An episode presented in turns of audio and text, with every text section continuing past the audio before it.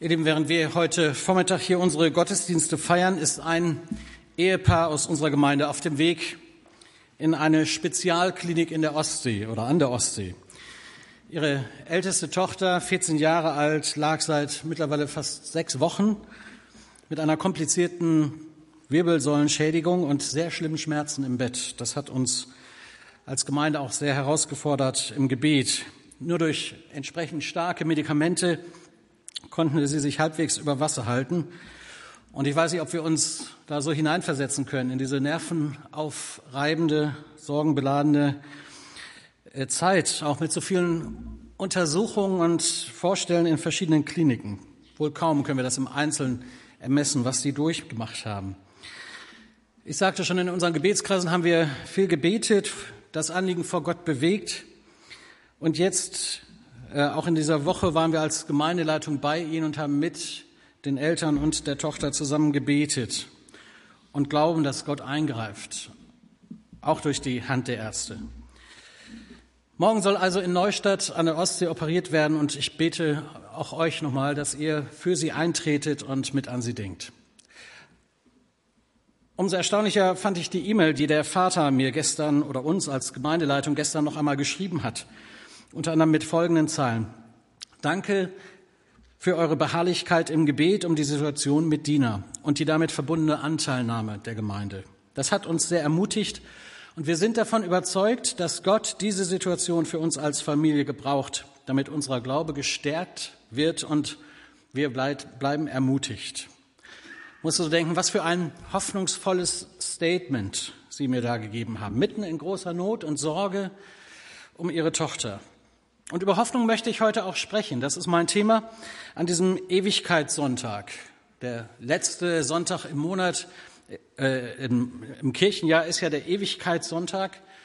Und da hinein möchte ich hineinsprechen und das Gebet, den Segenswunsch, den der Apostel Paulus im Römerbrief Kapitel 15 so formuliert hat, auch für uns als Gemeinde als Herausforderung sehen. Ich lese uns das aus Römer 15, Vers 13. Darum ist es mein Wunsch, schreibt Paulus, dass Gott, die Quelle aller Hoffnung, euch in eurem Glauben volle Freude und vollen Frieden schenkt, damit eure Hoffnung durch die Kraft des Heiligen Geistes immer unerschütterlicher wird. Das war nach der neuen Genfer Übersetzung. Martin Luther hat es in seiner Übersetzung als Segenszuspruch formuliert. Auch den habe ich mal mitgebracht. Der Gott der Hoffnung aber erfülle euch mit aller Freude und Frieden im Glauben, dass ihr immer reicher werdet an Hoffnung durch die Kraft des Heiligen Geistes. Ich möchte noch mal mit uns beten. Lieber Herr, und jetzt haben wir schon so viel gehört an diesem Tag über Mission und über verfolgte Christen, über Menschen in unserer Gemeinde, denen es nicht gut geht, über ja, das Anliegen auch mit finanziellen Dingen dir zu dienen und wollen dich jetzt beten, bitten, Herr, dass du noch einmal Gnade schenkst, dass wir uns jetzt anstecken lassen von dieser Hoffnung und dass wir es hören können, auch für uns und unsere ganz persönliche Lebenssituation. Dass wir heute den Gottesdienst anders verlassen, als wir gekommen sind und dass wir erleben dürfen, dass mit dir ein Weg, ein guter Weg möglich ist. Hab Dank dafür. Amen.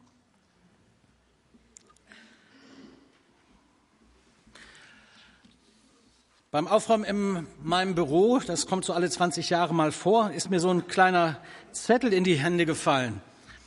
Völlig vergilbt, äh, auch schon super verblasst der Aufdruck. Das ist noch aus einer Zeit, wo man so auf so, so eine Art Pergamentpapier kopiert hat. Äh, Matrizenpapier war das. Also wirklich schon richtig alt. Irgendwann habe ich mir das mal aufgeschrieben oder ausgeschnitten. Äh, kaum noch lesbar, aber ich fand das ganz passend und darauf stand, Hoffnung ist die Fähigkeit, die Musik der Zukunft zu hören und der Glaube ist der Mut, nach dieser Musik bereits in der Gegenwart zu tanzen. Gut, ne? Nochmal. Hoffnung ist die Fähigkeit, die Musik der Zukunft zu hören und der Glaube ist der Mut, nach dieser Musik bereits in der Gegenwart zu tanzen. Diese kleine Illustration hat mich damals wie heute angesprochen auch wenn die Hoffnung, von der die Bibel spricht, natürlich mehr ist als nur Zukunftsmusik. Denn die Hoffnung ist heute schon real und lebendig und beständig. Heute geht es also um Glaubenshoffnung oder Hoffnungsglauben, das, was uns als Christen ausmacht. Glaubenshoffnung oder Hoffnungsglaube. Das kann man drehen und wenden, wie man will. Auf jeden Fall dreht sich alles um eine berechtigte Hoffnung für alle, die an Jesus Christus als ihren Herrn und Heiland glauben und die auf Gottes Wort und seine Zusagen vertrauen. Und dann wirst du das erleben können.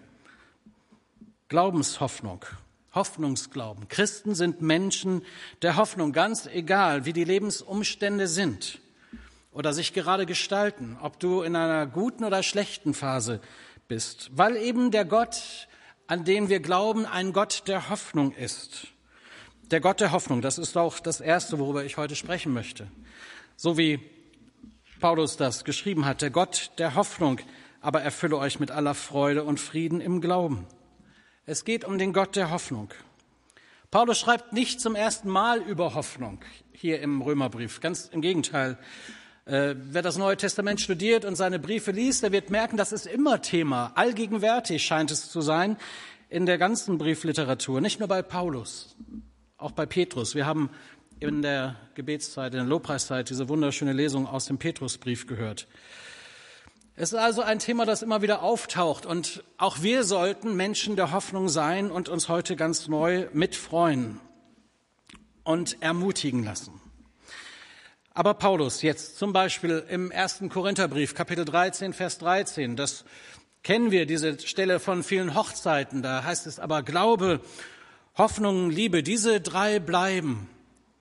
Und Hoffnung ist mittendrin in dieser letzten Zusammenfassung von allem, was vergeht und von dem, was bleibt. Glaube, Liebe, Hoffnung, diese drei, so sagt es Paulus und schreibt es den Leuten in Korinth.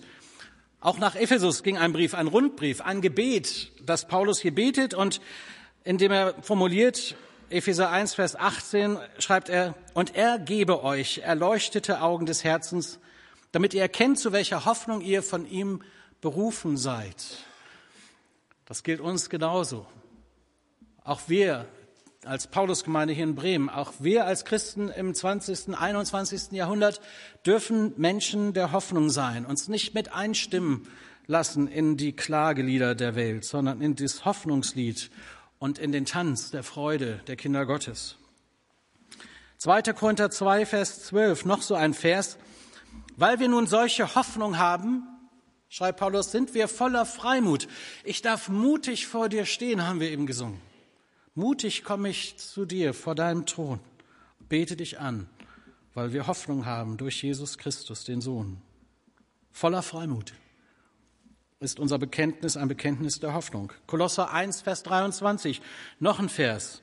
Bleibt im Glauben gegründet und fest und weicht nicht von der Hoffnung des Evangeliums, das ihr gehört habt.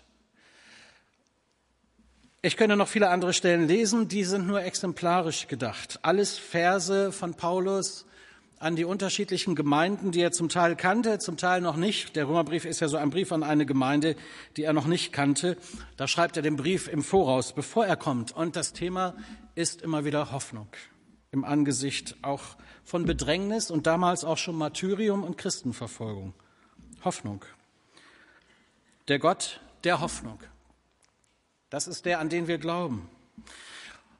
Weil Gott ein Gott der Hoffnung ist oder weil Gott der Gott der Hoffnung ist, sollte man vielleicht noch konkreter sagen, dürfen auch wir Menschen von heute, die wir glauben, Christen sein, die Hoffnung haben. Menschen der Hoffnung, Hoffnungsglauben. Und so würde ich uns auch gerne verstehen, wenn wir diesen Gottesdienst verlassen. Wenn wir in diese Welt gehen, in deinen Alltag, in vielleicht so manche Dunkelheit, du hineinschaust in manche Sorge dass du aus diesem Gottesdienst, von dieser Predigt vom Wort Gottes das mitnehmen kannst. Ich bin ein Mensch der Hoffnung. Ich habe das im ersten nicht gemacht, habe ich mich nicht getraut, aber im zweiten traue ich mich jetzt mal. Guck doch mal deinen Nachbarn an und sag ihm mal, du bist ein Mensch der Hoffnung.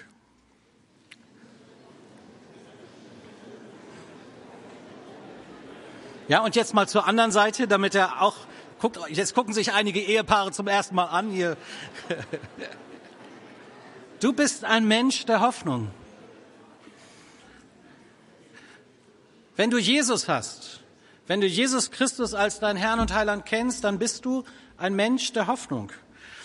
Und lassen wir uns das nicht nehmen, lassen wir uns nicht entmutigen, lassen wir uns diese Hoffnung nicht rauben, rauben. Dafür gilt es zu kämpfen. Das dürfen wir erkennen, haben wir gehört. Das müssen wir festhalten. Das sind alles aktive Verben. Darin sind wir gegründet. Aber nur wenn wir den Blick darauf nicht verlieren. So schnell blicken wir auf die Berge und auf die Sorgen, anstatt auf den Herrn, der die Hilfe ist und die Hilfe bringt und schon gebracht hat. Denn die Hoffnung hat einen Namen. Jesus Christus. Auch im Römerbrief kommt diese Hoffnung immer wieder vor und nicht zuletzt in dem Leseabschnitt, zu dem der Vers 13 als Höhepunkt, wie ich es empfunden habe, dann auch äh, genannt ist, kommt äh, die Hoffnung vor im Kapitel 15, Vers 4 im Römerbrief zum Beispiel. Da heißt es, und alles, was die Schrift sagt und was doch schon vor langer Zeit niedergeschrieben wurde, sagt sie unseretwegen, also deinetwegen. Wir sind es, die daraus lernen sollen. Wir sollen durch ihre Aussagen ermutigt werden, damit wir unbeirrbar durchhalten, bis sich unsere Hoffnung erfüllt. Also auch Paulus kannte schon etwas von Entmutigung und die Christen damals kannten schon etwas von Niedergeschlagenheit und dem Verlust der Hoffnung, zumindest in ihrer damaligen Zeit und Nachfolge. Und ich fand das interessant, dass was Paulus hier schreibt, eigentlich schon viel weiter geht als nur Erkenntnis, nachdem Jesus da war, sondern das hat schon was damit zu tun mit den alten Schriften, mit dem alten Bund, also dem, was durch äh, die Väter gesagt wurde und dann durch die Könige und die Propheten und alle die, die von Gott gesandt wurden. Paulus sagt, alles, was gewesen und geschrieben worden ist, denn das war ja zur Zeit des Paulus nur schriftlich auch verfügbar, das ist deinet und unseretwillen geschrieben, damit sich damit wir unbeirrbar durchhalten und an der Hoffnung festhalten. Denn in Jesus ist diese Hoffnung, von der gesprochen wurde, die prophetisch vorhergesagt wurde, ja erfüllt. Ein ganz grandioses Kapitel, dieses Kapitel 15 in seinem Aufbau und seiner Begründung der Hoffnung, die wir in Jesus Christus haben. Schauen wir mal Vers 12. Das ist der Vers, der jetzt direkt vor unserem Predigtext steht. Hier zitiert Paulus den Jesaja, also einen alttestamentlichen Propheten und schreibt, Jesaja sagt, bald wird er da sein, der Spross, der aus der Wurzel Isai hervorwächst. Er wird sich erheben um die Herrschaft über die Völker auszuüben. Auf ihn werden die Völker hoffen. Vers 12. Das klingt schon ein bisschen wie Weihnachten, nicht? Es ist ein Ros entsprungen. Aber ich will Advent und Weihnachten nicht vorgreifen. Nur dieser Vers steht nun mal direkt davor, vor diesem Vers 13. Und darum nenne ich und zitiere ich auch Jesaja oder durch Paulus den Jesaja. Und möchte es so deutlich machen. Die Hoffnung ist schon längst da. Und Jesus, in Jesus ist die Hoffnung real. Und darum ist alles anders, wenn du Jesus hast. Alles, was du heute erlebst an Gegenwehr, an Anfechtung, an Verzweiflung, an Sorge, an Krankheit, ist nicht größer als die Hoffnung, die in Jesus ist und die in unserem Glauben sichtbar wird. Für alle ist klar, dass das, was Jesaja geschrieben hat, eine Prophetie auf Jesus Christus war und dass sich das erfüllt hat. Und dass hier auch so die ganze Sicht der Mission, also dem, der, des, der Sendung der Gemeinde auch deutlich wird. Denn es soll ja alle Völker auf ihn hoffen können. Das heißt, wenn wir heute für Mission sammeln und Geld zusammenlegen und unterstützen, dass Brüder und Schwestern rausgegangen sind und von dieser guten Nachricht weitersagen, durch Wort und Tat, durch Entwicklungshilfeprojekte oder durch äh, technische Hilfe und durch Verkündigung des Evangeliums oder in Indonesien durch Übersetzung der Schrift in eine Dorfsprache, wo auch immer wir Missionare unterstützen, ist genau das die Begründung. Alle Völker dürfen Hoffnung haben, weil Jesus gekommen ist. Und indem wir diese Botschaft verkündigen und das unterstützen, dass es passiert, sind wir beteiligt. Und ich hoffe, es kommt auch bei dir in deinem Herzen an und in deiner Nachbarschaft. Wenn wir hier auf die Säule schauen und für viele Menschen beten, dann ist das doch genau das. Wir hoffen, dass diese Menschen etwas von Jesus hören, dass sie verstehen, dass Gott die Welt noch nicht aufgegeben hat und dass es so viel Sinn macht, Jesus zu kennen. Wer ihn hat, der hat das Leben. Nochmal, mit all dem, was ich jetzt gesagt und auch durch die verschiedenen Zitate aus dem Neuen Testament vorbereitet habe, lesen wir Vers 13 im Römerbrief noch einmal. Darum ist es mein Wunsch, dass Gott, die Quelle aller Hoffnung, euch in eurem Glauben volle Freude und vollen Frieden schenkt, damit eure Hoffnung durch die Kraft des Heiligen Geistes immer unerschütterlicher wird. Jetzt wird das Ganze nach Hause geholt und ich wünsche mir so sehr, dass es dein Herz berührt. Zum einen mit Freude erfüllt, weil du Hoffnung hast, weil du ein Mensch der Hoffnung bist. Ganz egal, was unsere Zeit sagt, ganz egal, was Menschen dir vermitteln, du bist ein Mensch der Hoffnung. Und du hast Anteil, wenn du Jesus hast, Anteil an berechtigter Hoffnung. Der Gott der Hoffnung also, das war das Erste. Er ist die Quelle aller Hoffnung, die niemals versiegt. Und äh, an dieser Stelle möchte ich auch mal einen Spruch widersprechen, der so überall ständig zitiert wird. Kennt ihr den? Die Hoffnung stirbt zuletzt. Habt ihr alle schon mal gehört, ne? Ja, die Hoffnung stirbt zuletzt. Das ist Blödsinn, ihr Lieben. Das ist absoluter Blödsinn. Ich habe mich das schon selber sagen hören und im Nachhinein mir auf die Zunge gebissen. Das stimmt nicht. Unsere Hoffnung ist lebendig. Jesus lebt. Die Hoffnung stirbt nicht, wenn du Jesus hast. Haben wir das? Die Hoffnung stirbt nicht zuletzt. Wenn Jesus die Hoffnung ist und er der Auferstandene ist und der, der in Ewigkeit lebt, darum ja auch Ewigkeitssonntag, das passt, dann, dann haben wir keine, kein Ende der Hoffnung zu erwarten. Dann ist unsere Hoffnung und die Erfüllung der Hoffnung das, was wir einmal mit Jesus und bei Jesus erleben werden und durch ihn und seinen Heiligen Geist auch heute, jetzt und hier in unserem Leben und in unserer Lebenswirklichkeit. Amen. Wow. Genau. Die Hoffnung stirbt nicht zuletzt. Unsere Hoffnung stirbt nie, weil Jesus lebt. Unsere Hoffnung versiegt nie. Das ist eine Quelle der Hoffnung in Gott, in unserem Glauben, die niemals versiegt. Und darum darfst du auch Hoffnung für dich und dein Leben haben. Für dich und deine Ehe, für deine Partnerschaft, für deine Freundschaften, für dich und deine Zukunft. Christen sollten Menschen sein, die keine Angst vor der Zukunft haben. Wir haben Glaubenshoffnung, einen Hoffnungsglauben, der bis in Ewigkeit nicht aufgibt. Unsere Hoffnung stirbt nie. Halleluja. Das ist die gute Nachricht des heutigen Morgens. Ein zweites möchte ich sagen, nachdem wir über den Gott der Hoffnung gesprochen haben.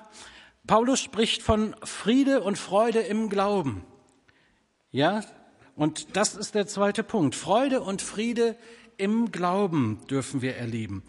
Der Gott der Hoffnung erfülle euch mit aller Freude und Friede im Glauben, dass ihr immer reicher werdet an Hoffnung durch die Kraft des Heiligen Geistes. Also darf sich und sollte sich im Leben eines Christen Friede und Freude wiederfinden. Dann haben wir etwas Wichtiges verstanden. Und äh, das ist, denke ich mal, auch mitten in unangenehmen Situationen, mitten im Leid, Freude, die von innen kommt, Freude, die mir niemand nehmen kann. Ich durfte das sehr konkret damals erleben, als mein Arzt mir die Diagnose übermittelte, dass ich an Krebs erkrankt bin. Und das war fast ein bisschen unheimlich. Ich weiß gar nicht, wo es herkam, aber es war einfach da, dass mitten in diesem Arztgespräch plötzlich ein Lied in mir hervorkam, wenn Friede mit Gott meine Seele durchdringt und dann heißt es im Refrain, mir ist wohl in dem Herrn. Das war plötzlich da aus dem Nichts. Meine Ohren haben noch fast diese schlechte Nachricht nicht ans Gehirn gesendet, da war dieses Lied schon da. Wenn Friede mit Gott meine Seele durchdringt, mir ist's wohl, mir ist's wohl in dem Herrn. Das ist der Friede Gottes, eine Qualität von Frieden, die uns diese Welt und kein Waffenstillstand geben kann. Wenn Gott da ist, wenn dieser Friede in mir lebt, dann ist Freude und Hoffnung da. Und das war für mich in der ganzen Zeit, die dann kam und die auch nicht immer nur angenehm war, eigentlich gar nicht, äh, großer Trost und eine fast körperliche Erfahrung. Vollmachen eine Quelle der Hoffnung. Das möchte die Botschaft sein, die wir verkündigen. Durch Jesus passiert das. Das ist auch die gute Nachricht, dass wer an Jesus glaubt, nicht verloren geht. Ich kann mich noch gut erinnern, vor ein paar Jahren, ich müssen so fünf, sechs Jahre her sein, habe ich hier an dieser Stelle auch am Ewigkeitssonntag gepredigt. Und ich habe über, darüber gepredigt, dass wer Jesus hat, der hat das Leben, wer Jesus nicht hat, hat das Leben nicht. Also es gibt nichts dazwischen.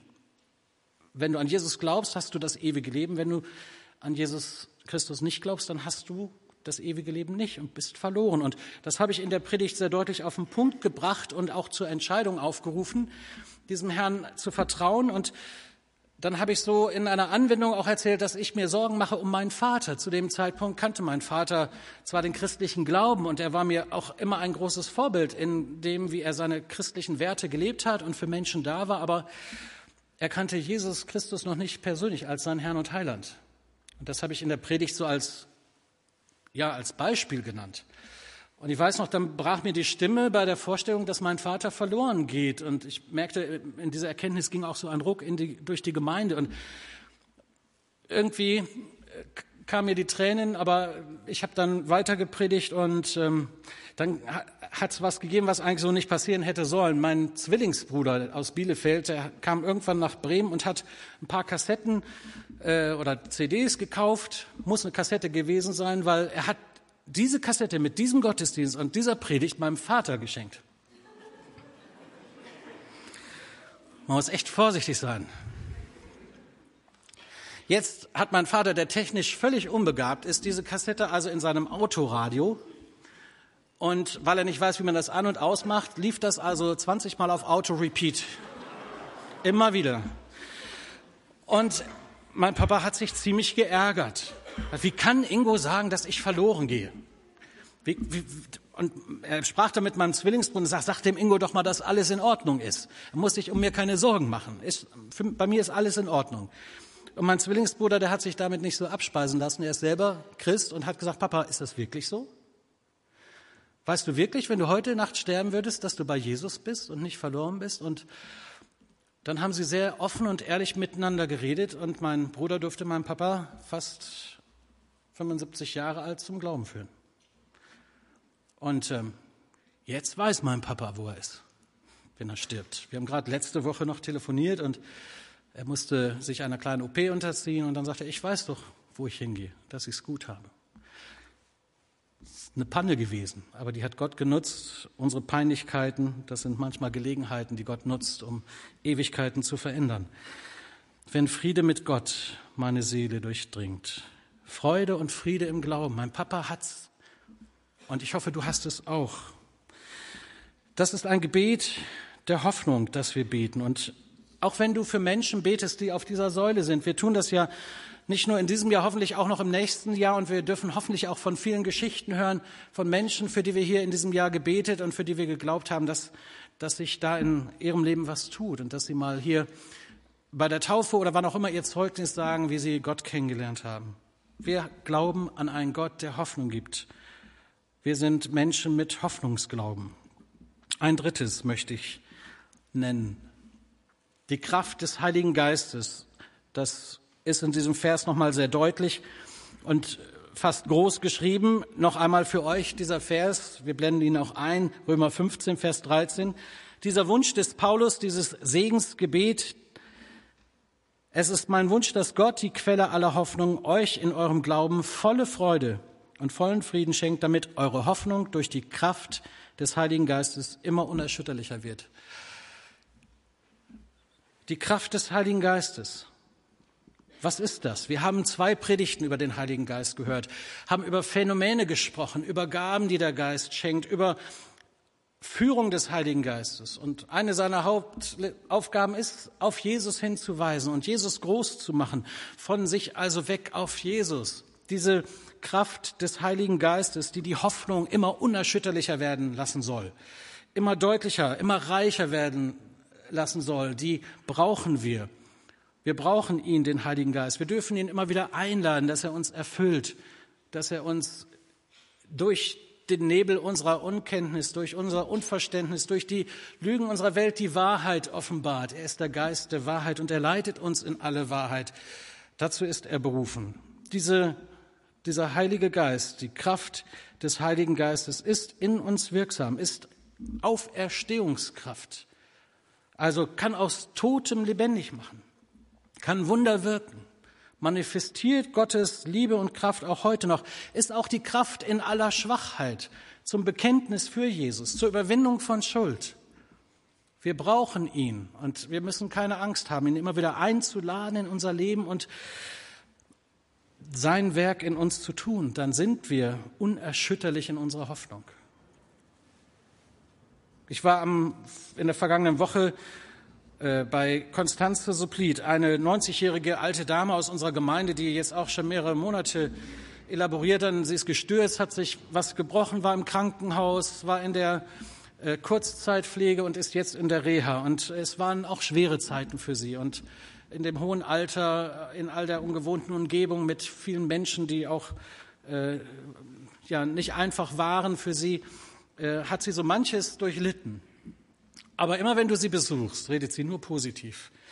Konstanze Supplit ist eine Frau, eine Christin der Hoffnung, in der die Kraft Gottes wirkt. Und äh, es konnte sie niemand bremsen, all ihren Pflegepersonal und den Menschen, die es hören wollten, auch denen, die es nicht hören wollten, von Jesus zu erzählen.